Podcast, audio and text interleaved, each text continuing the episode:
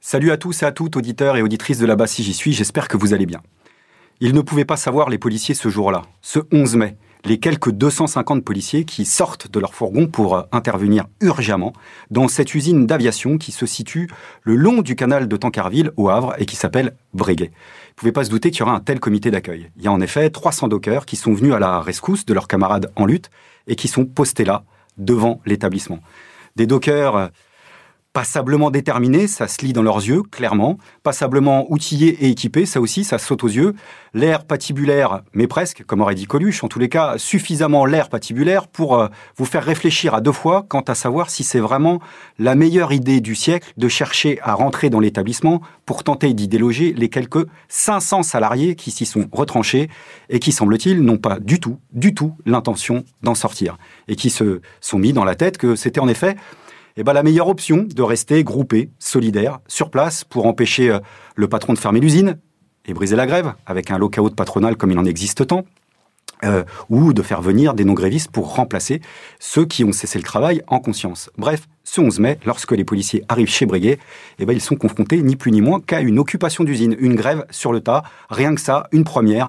Décidément, rien ne sera épargné aux policiers dans ce pays. Alors bien sûr, certains ont déjà entendu parler, mais comme une rumeur, de ce type de pratique syndicale, euh, minoritaire, et puis en plus ça date, ça date d'il y a une trentaine d'années. On a bien vu euh, quelques lignes dans les journaux consacré à une occupation, mais qui a eu lieu euh, loin de nous, en plus aux États-Unis, du côté de New York, à General Electric de mémoire, où en effet plusieurs milliers de salariés ont occupé euh, euh, leur établissement pour protester. Mais c'était en plus à l'appel de syndicalistes particulièrement redoutables, quasiment les ennemis publics numéro un aux États-Unis, des syndicalistes révolutionnaires, quasiment libertaires, de l'IWW, donc tout ça, rien à voir avec la France. Eh bien si, ça arrive en France, puisque maintenant, en France, tout est autorisé, tout est permis, tout est devenu possible. Chacun le répète dans les journaux, chez les politiques et même au bar, avec les collègues au travail. Tout le monde ne parle que de ça. Alors pourquoi il y a une contestation chez Breguet? Eh bien parce que deux des leurs ont été licenciés. Deux syndicalistes Vachon et Friboulet, qui sont euh, en l'occurrence euh, appréciés de leurs collègues de travail, mais qui sont connus aussi alentour pour participer aux luttes, c'est vrai. Qu'est-ce qui leur est reproché?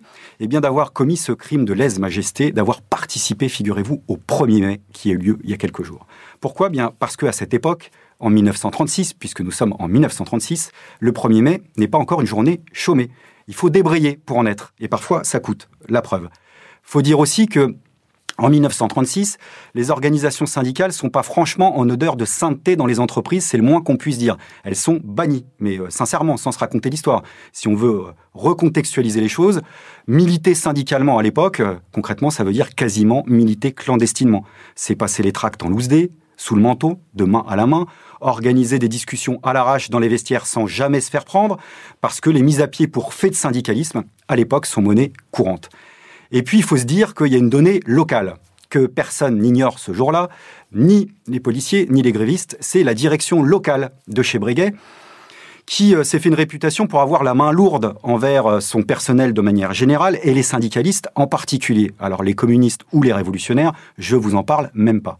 Certains de ces cadres, dont le chef du personnel, le bien nommé Gazon, sont des figures éminentes de l'extrême droite locale qui est implantée euh, de manière significative au Havre en 1936, dont euh, notamment les Croix de Feu du colonel de la Roque, qui euh, regroupent plusieurs milliers d'adhérents, dont certains, les jours de fête, quand, ça leur prend, on n'hésite pas à donner le coup de poing contre les syndicats et les partis de gauche. Alors forcément, ça fait un peu d'ambiance.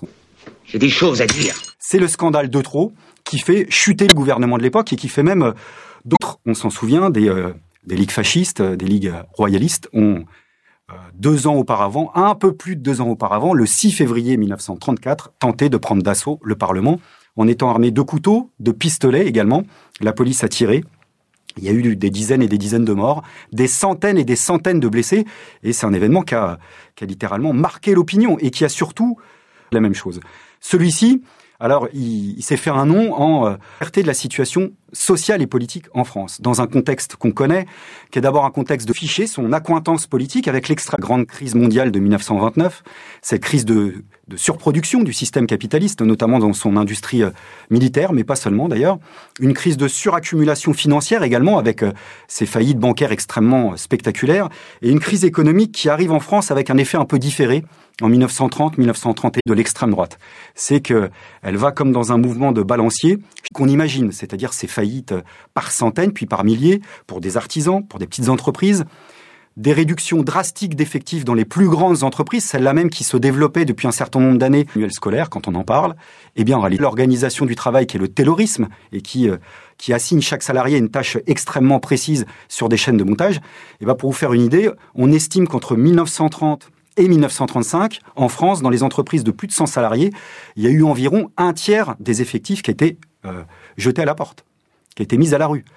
Et pour ceux qui restaient, c'était pas la joie, puisqu'il y a eu une chute euh, vertigineuse des revenus de 35 à 40 Donc ça en dit long du processus de, paupérisation, mais globale, qui a touché la société française, j'ai envie de dire au-delà des centaines de milliers de chômeurs qui, en effet, ont surgi à cette échelle-là pour la première fois. D'où la pauvreté, les travailleurs à la rue, les sous-populaires, bref, une catastrophe sociale majeure. Catastrophe sociale majeure qui, au début de l'année 1934, va se doubler d'une crise politique qui va immédiatement virer en crise de régime autour de l'affaire Stavisky.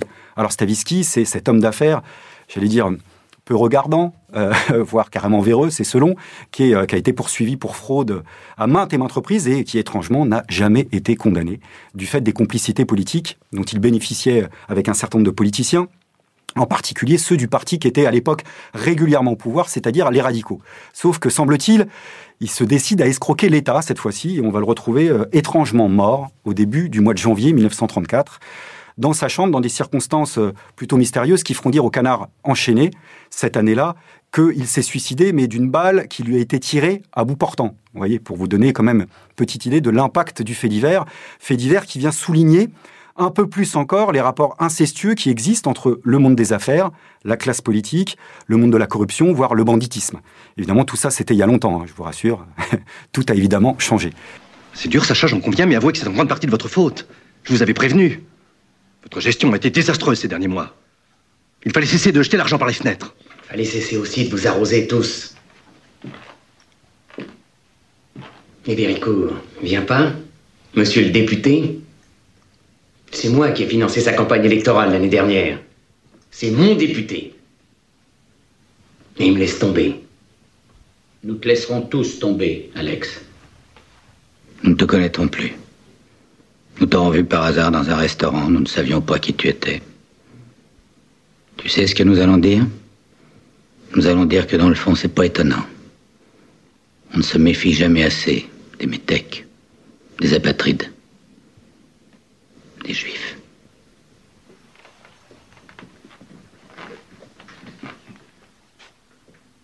C'est fini, Alexandre.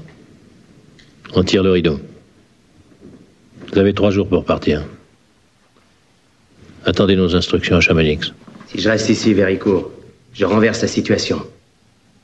Dans huit jours, j'aurai un million de livres sterling. Dans huit jours, si on vous laisse faire, vous aurez toutes les polices de France à vos trousses. J'oserais s'en prendre à moi ils ont mangé à ma table, ils ont touché mes chèques. Ils ont fait partie de mes conseils d'administration. Et ils oseraient s'en prendre à moi Je m'appelle Alexandre. Je suis pas muet. J'ai des choses à dire. C'est le scandale de trop qui fait chuter le gouvernement de l'époque et qui fait même euh, dangereusement tanguer ce grand paquebot qui est celui de la Troisième République, dont personne n'imagine qu'il pourrait couler d'une manière ou d'une autre. Hein. On parle d'une République qui est en place depuis 1870, et euh, c'est la République la plus longue de l'histoire. Et c'est à ce moment-là que les socialistes de la SFIO décident d'éventuellement participer à un nouveau gouvernement pour sortir du marasme et de la crise et de l'impasse dans laquelle on se situe, mais en posant plusieurs conditions.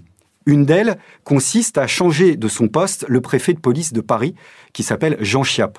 Alors moi, je ne sais pas ce qui se passe avec les préfets de police à Paris. Ça mériterait une série à eux tout seuls, qui serait, je pense, l'exact opposé d'une histoire de l'émancipation, à peu près point par point, puisque j'ai l'impression qu'à chaque génération, on n'a fait que nous produire des modèles de réaction politique à part quelques exceptions notables, dont le préfet Grimaud en 68, en effet, mais sinon, à chaque fois, c'est la même chose. Celui-ci, Alors, il, s'est fait un nom en, en, ayant beaucoup d'ardeur à réprimer le mouvement ouvrier, on va dire. Alors ça, ça en fait pas forcément une exception pour un préfet de police à Paris en ce moment, j'ai l'impression. Mais il a en plus le fait d'avoir affiché son accointance politique avec l'extrême droite royaliste. Et en prime de tout, on le soupçonne d'avoir fait partie de ceux qui euh, ont mis des bâtons dans les roues dans l'instruction de l'affaire Stavisky. Il est donc limogé au début du mois de février 1934. C'est euh, sur ce prétexte que les ligues factieuses vont tenter le coup de force le 6 février 1934, avec euh, dans leur idée à eux l'espoir que la France à ce moment-là emboîte le pas de l'Italie fasciste des années 20, et puis de l'Allemagne qui seulement à cet instant-là, un an auparavant, vient de placer Adolf Hitler à la tête de l'État. Hein, il faut bien se remémorer tout ça. Sauf que cet événement va avoir des conséquences politiques plutôt imprévues, en tous les cas du point de vue de l'extrême droite. C'est qu'elle va, comme dans un mouvement de balancier, changer l'ambiance politique, mais plutôt de l'autre côté, avec euh, une riposte qui va venir du côté du mouvement social, une immense riposte populaire, et surtout l'amorce d'un immense mouvement de grève qui va se construire au fil du temps, des mois et même des années, pour connaître son point culminant en juin 1936. Ce que j'essaye de dire, c'est que la grande grève générale de 1936, dont on parle un peu encore dans nos manuels scolaires quand on en parle, eh bien en réalité, elle commence en février 1934. Le 12 février 1934, très exactement, avec une première grève générale extrêmement réussie, à l'appel de la CGT d'un côté, qui est proche de la social-démocratie de la SFIO, avec euh, son dirigeant Léon Jouot, euh, qui est absolument indéboulonnable, et puis de l'autre côté, la CGT unitaire, qui est proche du Parti communiste. Cette grève, elle va être extrêmement suivie dans le privé comme dans le public. On va parler, euh, tenez-vous bien, de plus de 80% de grévistes chez les postiers, et même dans certaines régions carrément d'un strike, c'est-à-dire des services complètement à l'arrêt. Et vous le savez comme moi, quand les postiers s'y mettent dans ce pays, c'est qu'il commence à, à se passer quelque chose d'un peu sulfureux, on va dire. Et puis il y a évidemment cette manifestation qu'on a tous en tête avec ces images de Paris qui va regrouper des dizaines puis des centaines de milliers de personnes, alors parties euh, d'endroits et de localités euh, séparés et qui convergent place de la nation avec ce slogan qui part du, cœur de la foule spontanément à la base unité, unité et qui fait que le long du du cours de Vincennes, eh bien c'est quasiment bras dessus et bras dessous que les cortèges de la CGT et de la CGT unitaire vont manifester.